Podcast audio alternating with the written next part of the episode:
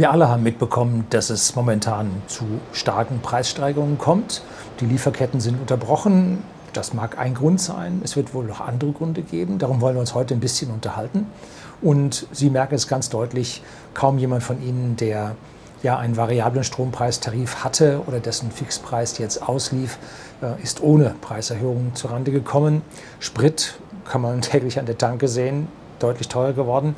Aber auch Heizmittel, Öl, Gas haben ganz massiv zugelegt und ganz besonders dabei das Gas. Und sagen Sie nicht, das hätten Sie jetzt nicht kommen sehen. Jeder hat das sehen können. Ne? Gut, jeder hat, oder aber die meisten haben Rot, Grün, Rot gewählt. Mm, und da war es klar, dass das so passieren muss, dass das so kommen wird, wobei etliches davon bereits von Schwarz-Rot eingetütet war. Darf man nicht verschweigen, die sind genauso daran schuld. Also wir haben es sehen können und es hätte eine grundlegend andere Wahlentscheidung geben müssen, damit diese Preiserhöhungen, die wir jetzt sehen, nicht gekommen wären. Dass die FDP jetzt mit in der Ampel drin ist, ja, das verhindert gerade mal das größte Desaster aber es ist am Ende nur ein schwacher Trost. Heute noch ein paar Worte zum Setting. Sonnenuntergang ist in 20 Minuten, 25 Minuten. Äh, Licht ist relativ schwierig. Um, drum habe ich mich jetzt hier ein bisschen überbelichtet. Hier ist ein bisschen überstrahlt und darum blende ich Ihnen jetzt den Sonnenuntergang mit ein, den ich am Tag zuvor mit aufgenommen habe. Also wunderbar. Im Hintergrund hören Sie es ein bisschen rauschen. Das sind die Wellen vom Meer. Und ich hoffe, dass der Wind mit dem Wuschel hier auf dem Mikro ganz gut geht. Die letzten Male hat es eigentlich sehr, sehr gut funktioniert. So, jetzt kommt das Intro, dann geht's los.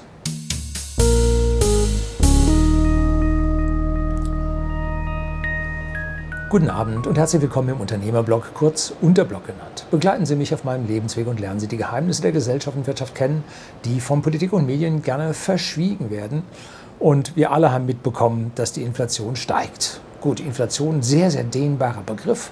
Ich habe mehrfach Videos darüber gedreht. Ich gebe Ihnen mal drei, vier unten in die Beschreibung rein. Wer also hier das erste Mal jetzt auf dieses Video stößt, da gibt es also die ganze Theorie dazu, eine Buchbesprechung, mehrere Buchbesprechungen. Schon eins, jo, es ist schon zehn Jahre alt, das Buch. Nun gut,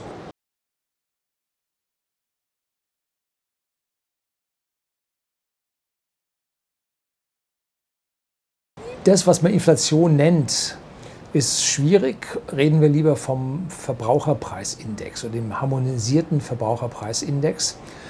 Und der wird ja bei uns typischerweise reportet und die Eurozone hat jetzt im November 2021 4,9 Prozent reportet, Deutschland immerhin 5,2 Prozent, die USA 6,8.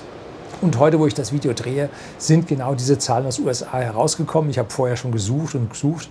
Obwohl jetzt der 10. Dezember schon ist, sind die Zahlen in den USA halt erst jetzt erschienen oder zusammengefasst worden. Bloomberg hatte mit 7,2 oder so ungefähr geschätzt gehabt, jetzt sind es 6,8. Wir kommen nachher noch darauf, ob man solche Zahlen glauben soll oder nicht. Gut, die offiziellen Staatsmeldungen und für mich gehört die EZB tatsächlich zum Staatsapparat mit dazu, weil sie ja mit ja, ehemaligen Politikern besetzt ist. Die Frau Lagarde oben davor war früher französische Finanzministerin.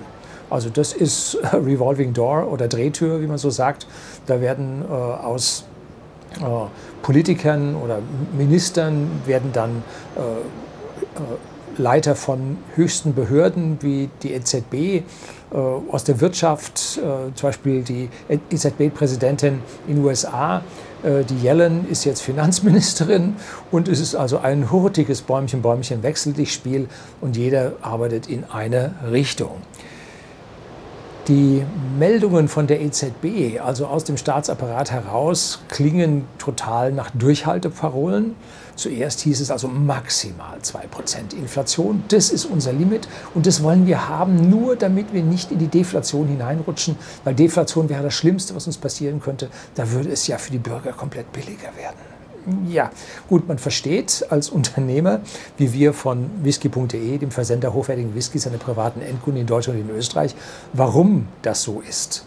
Weil wenn die Preise von Woche zu Woche oder von Monat zu Monat billiger werden, dann wartet man mit dem Konsum, weil es ja dann später nochmal billiger wird. Das wirkt dann die Wirtschaft ab. So, und deshalb sagt man, hm, lass uns mal lieber auf 2% gucken, äh, dann werden wir wenigstens nicht billiger und wir wirken die Wirtschaft nicht ab. Ich verstehe dieses Argument. Dann kam, ja, wir wollen jetzt durchschnittlich 2% haben, als wir nämlich erstmal über 2% hinauskamen. Also durchschnittlich wollen wir das jetzt haben. Und dann, ja, vorübergehend äh, können wir es jetzt auch mal höher als 2% haben, weil es kommt darauf an, dass wir langfristig die 2% äh, im Prinzip reißen. Ähm, tja, jetzt heißt es, wir sind nur kurz drüber und wir werden auch wieder runterkommen. Das ist eine Preissteigerung, das ist keine Inflation. So, also Sie merken, äh, wie von Mal zu Mal mit der Argumentation äh, Boden verloren geht. Und wie sagt es so schön Professor Polleit, äh, Inflation ist kein Naturereignis, keine Naturkatastrophe, ist menschengemacht und sie ist gewollt. So, jetzt dürfen wir uns fragen, warum. Und wer hier schon länger zugehört hat, weiß ganz genau, der Staat will sich damit entschulden und seine Zombie-Unternehmen, äh, die er da fleißig subventioniert, die möchte er natürlich auch entschulden. Also darum geht es, um die Entschuldung des Staates. So, rechnen Sie sich mal zusammen, was in der jetzt laufenden Heizperiode, ja, bei mir ist jetzt momentan keine Heizperiode, aber was bei Ihnen jetzt momentan in der Heizperiode äh, auf Sie zukommt. Beim Gas haben wir mehr 100 Prozent, 500 Prozent Preissteigerung. Und woran liegt es? Nun, wir hatten zu wenig Wind und damit zu wenig Windstrom. Und die Ausgleichskraftwerke, die Gaskraftwerke mussten laufen und den Strom anstelle des Windes ich habe auch ein Video über Windstrom gedreht. Ich bin sehr dafür. Ich bin kein Gegner vom Windstrom. Und diese Gaskraftwerke mussten jetzt Ausgleich schaffen. Und ja, wo haben sie es hergenommen? Aus den Reserven. Immer eine blöde Idee, Reserven anzupacken. Reserven sind dafür da, damit man es für schlechte Zeiten hat. Ne? So, dann hat man Stress da mit Ukraine, wo die Gasleitung durchläuft. Also da will man auch nicht. Dann hat man äh, von Staatswegen mit Nord Stream 2 gebockt ohne Ende. So, die Speicher kriegst du nicht voll, wenn das Zeug nicht läuft. Ne?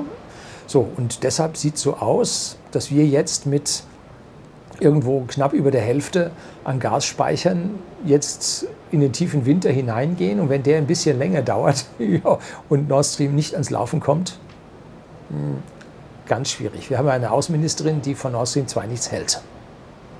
Könnte sein, dass sie da in ein fettes Fettnäpfchen hineintritt und der Putin sagt, na ja, können wir auch selber mit heizen. Ne? So, also schwierig. Wie schaut es also dann mit Öl aus? Auch da ist es im Vergleich zum letzten Jahr fast verdoppelt.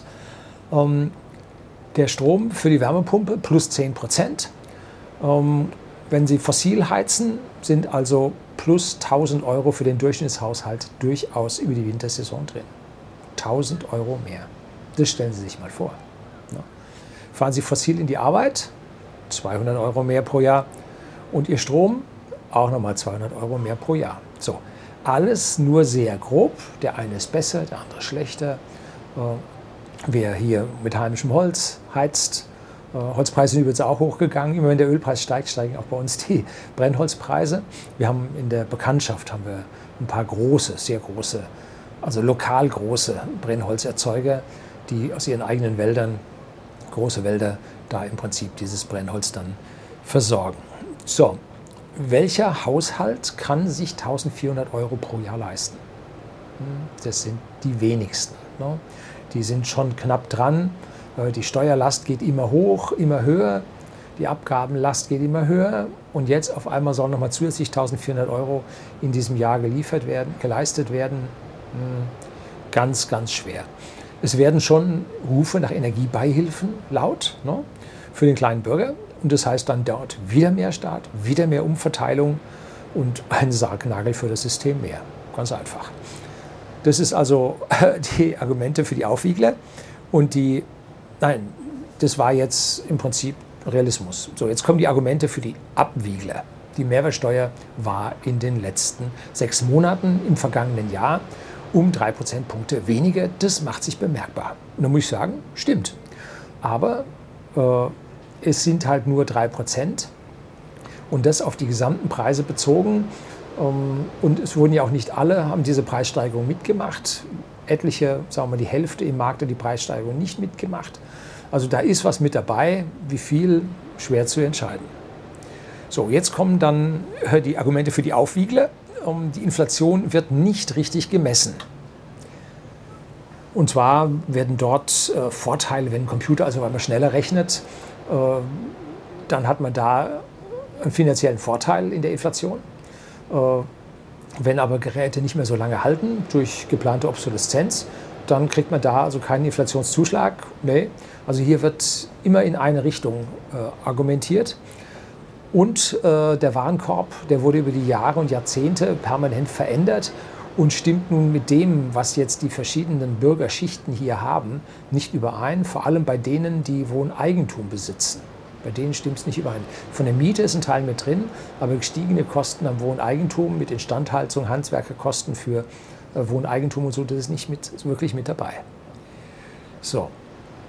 Fairerweise muss man sagen, die EZB erhebt regelmäßig äh, Umfragen über die gefühlte Inflation in der Eurozone. Das finde ich eine gute Sache. Und der gefühlte Inflationsindex habe ich bei Dr. Israel. Ähm, Wirtschaftswissenschaftler vom IFO-Institut, der gerade in Frankreich wohl ein Sabbatical macht, wenn ich das richtig verstanden habe, habe ich ein Video von ihm darüber, über die Inflation bzw. den Harmonized Consumer Price Index ähm, besprochen. Und er hat dort Diagramme mit dieser gefühlten Inflation durch die Bürger. Im Quartal 1 2021 lag sie um 3,5 Prozentpunkte höher. Das ist also schon ganz ordentlich gewesen. Aktuell habe ich von 12 Prozent gefühlter Inflation reden hören. So, ich habe keine Quelle in dem ganzen Suchschatten momentan gefunden. Äh, wenn Sie in den Kommentaren jetzt einen Link auf die Statistik der gefühlten Inflation, die die EZB erhebt, äh, finden, dort reinposten, dann packe ich den hier in die Beschreibung von dem Video mit dazu. In den USA gibt es dafür eine spezielle Seite, shadowstats.com, von einem John William. Und der hat also da zusammengetragen und vor allem berechnet der die Inflation nach den früheren Methoden, wie man Inflation gerechnet hat, ohne die modernen politischen Anpassungen an diesen Verbraucherpreisindex. Ne? Da müssen Sie äh, auf den Reiter Alternate Data gehen und dann Inflation Data oder so. Ne? So, Preise setzen sich nun aus vielen Vorstufen im Produktionsprozess zusammen. Und wichtig in diesen Vorstufen ist der Erzeugerpreisindex. Der ist auch für uns, für whisky.de, dem Versender hochwertigen Whiskys an privaten Endkunden in Deutschland und in Österreich, sehr, sehr wichtig, weil wir ja als Händler von den Erzeugern beliefert werden und diese Erzeuger von diesen Preisen nun abhängig sind. Und erst wenn wir als Händler an die finalen Endkunden verkaufen, kann man dort die Inflation messen. So. Und diesen Erzeugerpreisindex gibt es für viele verschiedene Branchen einzeln und das Statistische Bundesamt, also unter D-Statis, blende ich Ihnen hier mal äh, was ein, äh, hat das nun zusammengezählt und aktuell steht dieser Erzeugerpreisindex bei plus 18 Prozent im Vergleich zum Vorjahr. Das müssen Sie sich mal vorstellen. Plus 18 Prozent höchst offizielle Stellen. Bei Energie liegen wir bei plus 48 Prozent. Ne? Und das alles schon bereits im Oktober. November ist noch gar nicht mit dabei. Hm? Was heißt das? Das heißt, die Unternehmen müssen diese Preissteigerungen einfach verkraften. Sie müssen das irgendwo weitergehen. Und wir bei whisky.de haben zum Beispiel Gläser, die wir verkaufen. Und da haben wir nun zweimal schon von einer Glashütte, wo wir Gläser beziehen, eine Nachricht bekommen, dass sie uns die Preise erhöhen müssen. Und warum? Nun, weil Glashütten Glas schmelzen. Dieses Glasschmelzen passiert normalerweise mit Gas. Und dort sind die Preise halt, wie gesagt, um 500 Prozent angestiegen. Bei manchen äh, Versorgern. Wer da also keine langfristigen Verträge abgeschlossen hat, bei dem schaut es an der Stelle ein bisschen schlechter aus. Und Jetzt haben wir also zweimal in Folge da eine Preiserhöhung bekommen. Das haben wir bislang geschluckt. Aber ich sehe das kommen, dass wir das im nächsten Jahr an die Kunden einfach weitergeben müssen, weil wir ja hier nicht angetreten sind, äh, draufzulegen. Ne? Das tut kein Händler. Das tut auch kein Erzeuger. Weil für Umme arbeiten will da keiner. Ne? Und die Margen, so groß es erscheint, dass da einer, also ich sage mal ein Auto für 8000 Euro herstellt und für 80.000 Euro nachher verkauft, wie man sich beim Daimler nachsagt. Ähm, da sind ja eine ganze Menge Verwaltungskosten, Vertriebskosten, Marketingkosten, Bürokratiekosten und, und, und, und, und dazwischen, dass am Ende da so wahnsinnig viele äh, Prozente nicht mehr als Marge dran überbleiben. Ne? Also da muss man dann an der Stelle schon aufpassen, dass man hier, wenn Kosten massiv steigen, diese Kosten weitergeben muss. Ich habe mal ein Video wie habe ich das genannt, äh, für Anstieg für Unternehmer oder sowas ähnliches, ähm, über äh, Kostenrechnung für Unternehmen.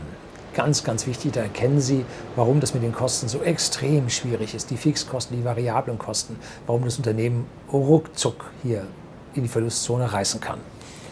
Wenn diese Energiekosten mittelfristig so hoch bleiben, dann wird auch die, Glasindustrie sich gegen die Konkurrenz aus dem Ausland äh, nicht behaupten können. Und dann wird sie abwandern, genauso wie Aluminiumindustrie, die ganzen Schmelzen. Da wird immer gesagt, ja, wir haben Kupferschmelze und Aluminiumschmelze. Das sind die letzten zwei Unternehmen, die übergeblieben sind. Der Rest ist schon weg. Also das sind dann relativ schwierige und die Glasindustrie ist eine der nächsten, die dann auch weitergehen wird. So, also was die Unternehmen im Moment schlucken, werden sie im nächsten Jahr weitergeben müssen. Und wer heute als Mieter zu Hause noch die Heizung hurtig hochdreht und sich an der molligen Wärme äh, wohlfühlt, dem sollte klar sein, äh, dass die Heizungskostenabrechnung, die er das nächste Mal bekommt, meistens irgendwo so im Februar, März, dass die schon mal reinknallt und dass dann auch die Vorauszahlungen erheblich ansteigen werden. Also da können Sie, Sie einen drauf lassen, dass es heimlich warm wird. Ja, so, das wird dann dazu führen, dass die Mitarbeiter sagen, Mensch, jetzt ist alles so teuer geworden, die 1400 Euro, die ich mal so pauschal äh, ganz, ganz grob geschätzt habe, die können wir nicht bringen. Arbeitgeber mehr Geld. Der Arbeitgeber sagt, ich habe 18% Erhöhung sowieso schon zu verkraften, wie soll ich denn das machen? Also erhöht er die Preise, damit er den Mitarbeitern auch den Inflationsausgleich geben kann. So, und jetzt kriegt er seinen Inflationsausgleich und nochmal höhere Preise von den anderen Unternehmen, wo er was kaufen will, dazu. Also hier geht eine Lohnpreisspirale nach oben, die sich so einfach nicht bremsen lässt und die richtig, richtig schwierig wird. Also da wird es kompliziert. Am Ende wird das Geld beim Verbraucher knapper werden, weil irgendwo die Schere zugeht. Ne? Und die Wirtschaft wird in Folge weniger wachsen. Ganz einfach. Ne? Wachstum ist eh schon fast bei Null. Ne? Äh, also kann die Wirtschaft dann eventuell auch schrumpfen. Und man wird versuchen, mit Preissenkung, wo immer es noch geht, äh, den Umsatz hochzuhalten. Aber seit 22 äh, Monaten hängen wir jetzt in einer ganz, ganz schweren Situation für die Unternehmen, meist sogar schon im Verlust.